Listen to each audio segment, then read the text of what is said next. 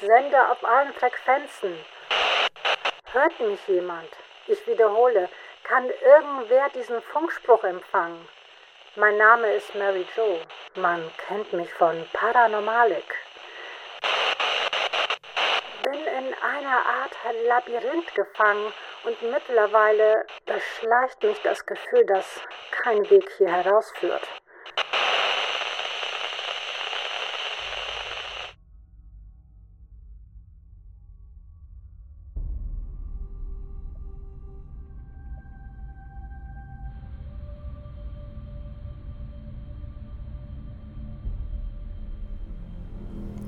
Es sind Wochen vergangen.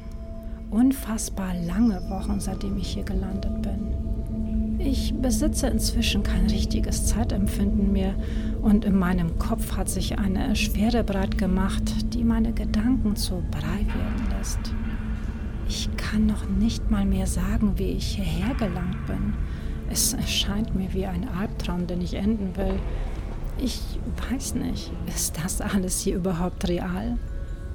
Denn gefühlt war ich noch eben gerade am Abend mit dem Auto unterwegs, als ich dann in eine unbeleuchtete Straße einbog.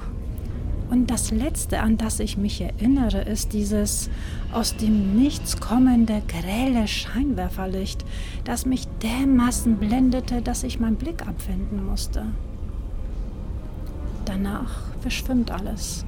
Es war, als wenn ich aus einer Ohnmacht aufwache und fand mich an diesem merkwürdigen Ort.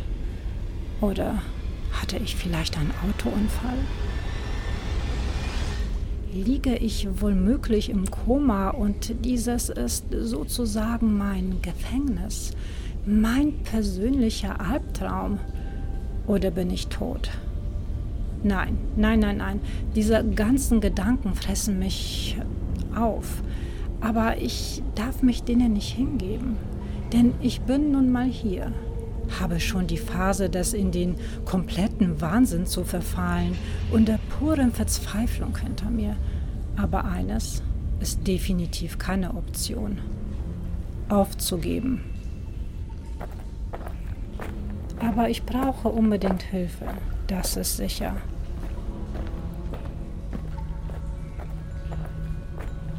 Um mich herum nichts als hohe Mauern, die zu unzähligen Irrgängen angeordnet sind. Es herrscht aber keine absolute Finsternis, sondern eher ein Dämmerlicht, wobei ich nicht wirklich sagen kann, woher es kommt oder durch was es erzeugt wird. Ein wirklich merkwürdiges Phänomen, denn es dringt gewiss kein Sonnenlicht bis hierher durch. Wenn ich nach oben schaue, blicke ich nur in eine endlose Dunkelheit. Meine Augen haben sich aber nun allmählich an dieses Lichtverhältnis gewöhnt. Die ersten Tage lief ich noch mit meiner Handytaschenlampe wie von Sinnen Hilfe suchend durch die Gänge, als ob bei mir die Fluchtreaktion aktiviert wäre.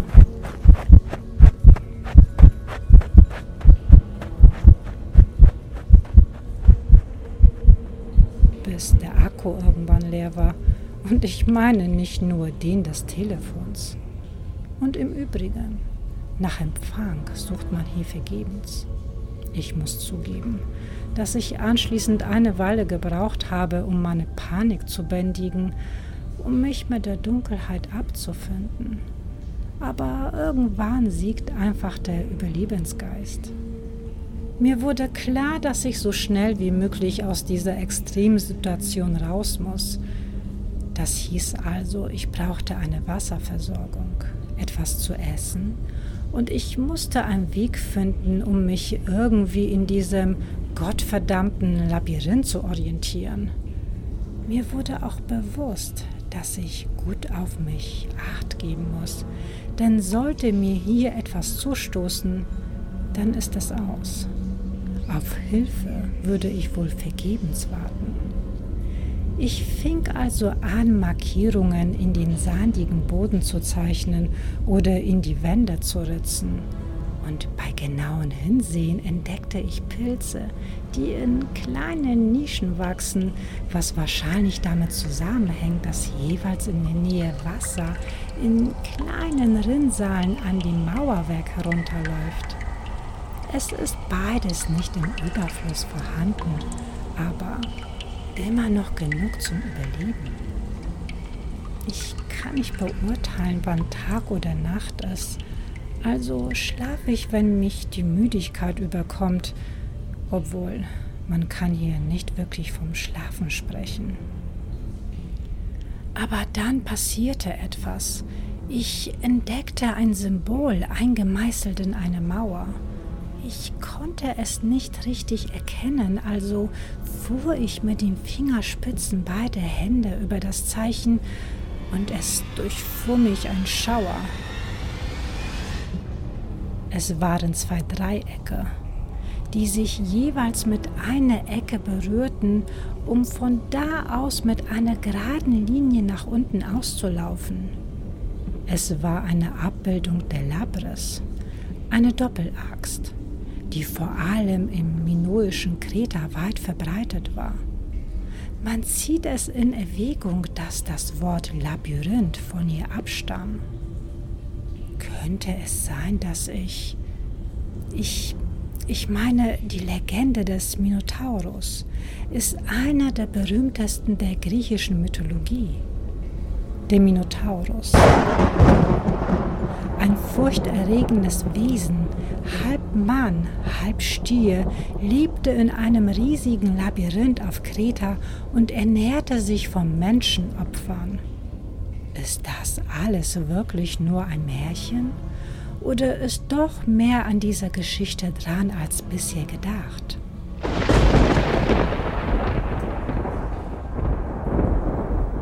Überreste von geopferten Menschen deuten zumindest darauf hin. Aber was genau ist dort auf Kreta passiert? Die Ruinen des Palastes Knossos, die dort vor etwa mehr als 100 Jahren entdeckt wurden, bergen viele Geheimnisse. Archäologen vermuteten jahrelang, dass sich das Labyrinth unter dem Palast befinde, doch bis jetzt liefen ihre Untersuchungen ins Leere. Doch Funde von Münzen, auf deren Vorderseite der Minotaurus und auf der Rückseite das Labyrinth abgebildet sind, bestätigen, dass dieser Ort etwas mit dem Mythos zu tun haben muss.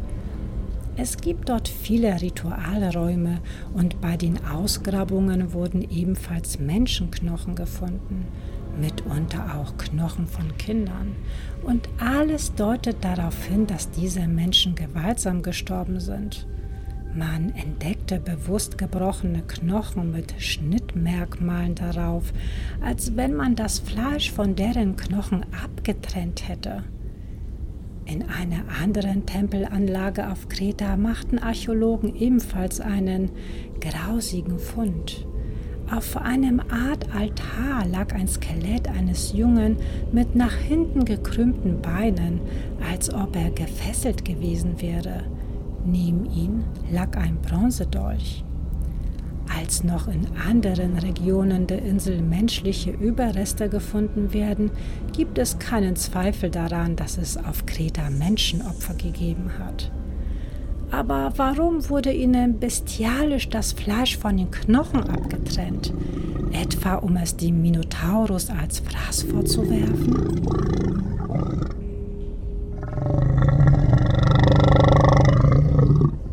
Hier noch ein paar grobe Fakten für euch, falls ihr die Legende von dem Minotaurus nicht kennt oder nicht mehr präsent habt.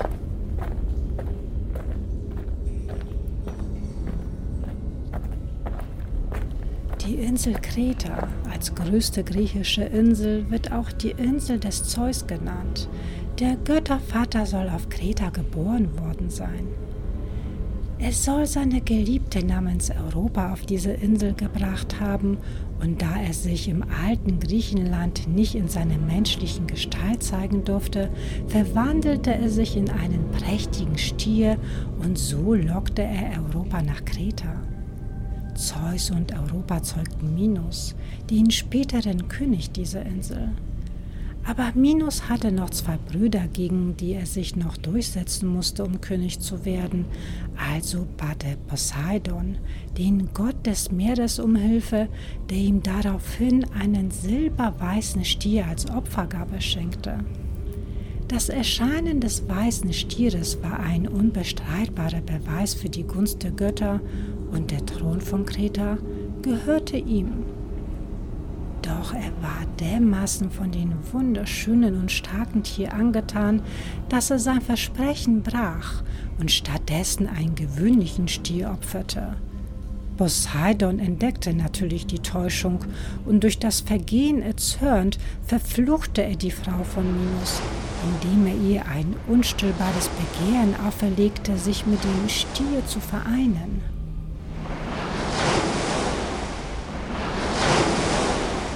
Knossos auf Kreta.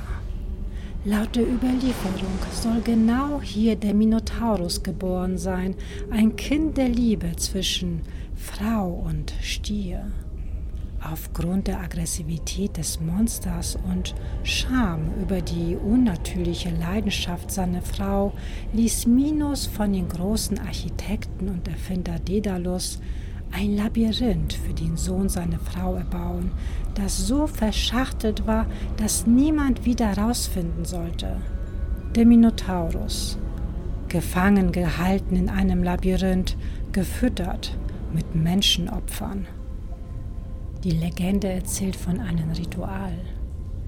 Denn als sich Minos zum Krieg gegen die Athener rüstete, um die Ermordung seines Sohnes zu rächen, traf der König von Athen eine Vereinbarung mit ihm, um die Fehde zu umgehen.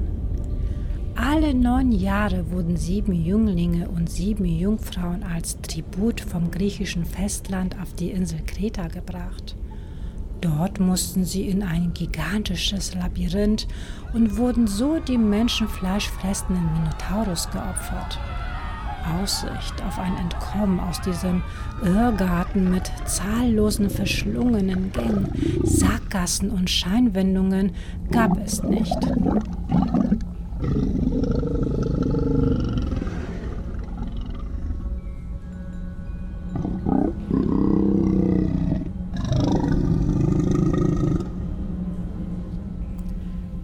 Die dritte Anordnung aus Kreta kam, um die Menschenopfer abzuholen, protestierte die Bevölkerung. Theseus, der Sohn des Königs von Athen, wurde darauf dazu bestimmt, mit den Jünglingen und Jungfrauen nach Kreta zu fahren, um dort den Minotaurus zu bezwingen. Bei Theseus Ankunft auf Kreta verliebte sich die Tochter des Minos in ihm. Ihr vertraute er an, dass er den Minotaurus töten wolle. Ariadne versprach ihm zu helfen. Dafür erhielt sie von Daedalus eine Rolle Garn, die sie Theseus gab, und dazu ein Schwert, mit dem er den Minotaurus besiegen könne. Theseus befestigte das Garn am Eingang und spulte es auf dem Weg zum Minotaurus ab. Er fand schließlich durch das Labyrinth zum Minotaurus, bezwang ihn mit Hilfe des Schwertes und konnte durch den abgewickelten Faden auch wieder aus dem Irrgarten herausfinden. Und so befreite er Athen von seiner Tributpflicht gegenüber König Minos.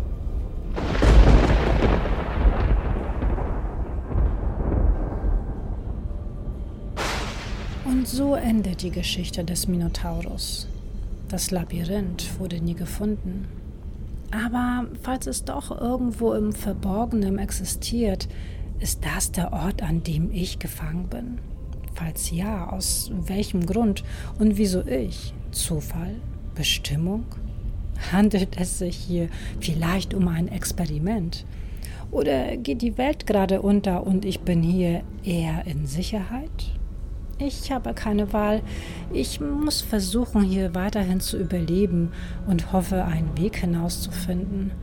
Ich wäre für allerlei Survival-Tipps wirklich dankbar. Also meldet euch unbedingt. Ihr wisst ja, wie ihr mich erreicht. Ich war zwar als Kind bei den Pfadfindern, aber ganz unter uns. Auch nur wegen der tollen Uniform. So, ich muss langsam Schluss machen, um Energie zu sparen.